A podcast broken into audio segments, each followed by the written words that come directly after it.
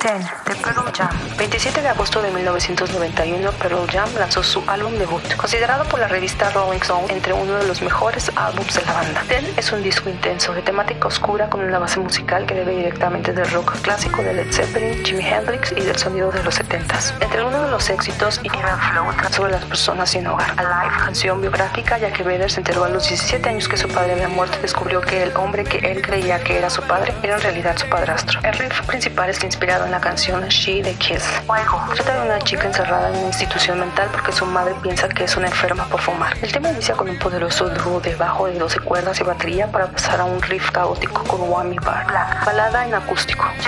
Historia de un joven llamado así que se suicida delante de su clase. El cantante leyó la noticia en el periódico e imagina las razones de su suicidio. Hablemos sobre la portada. Muestra a los miembros de una pose delante del nombre de la banda, de madera recortada construida por Ament. El concepto trata sobre estar realmente juntos como banda, una especie de todos para uno. Ament aparece como director artístico y en el diseño de la portada Lance Mercer se encargó de la fotografía. Lisa Sparagalo y Risa Seyaschek en el diseño. Ament comentó, hubo unos cuantos cabezazos con el departamento artístico de la época.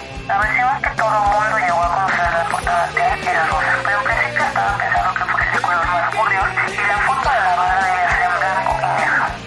original de Pearl Jam Mookie Blaylock se tomó del jugador de baloncesto profesional de ese nombre. Se cambió después de firmar con Epic Records, ya que los ejecutivos de la disquera estaban preocupados por la propiedad intelectual y los derechos de autor, ya que Blaylock había firmado un contrato con Nike. En conmemoración del nombre original de la banda decidieron titular su primer álbum Ten por el número de la camiseta de Blaylock.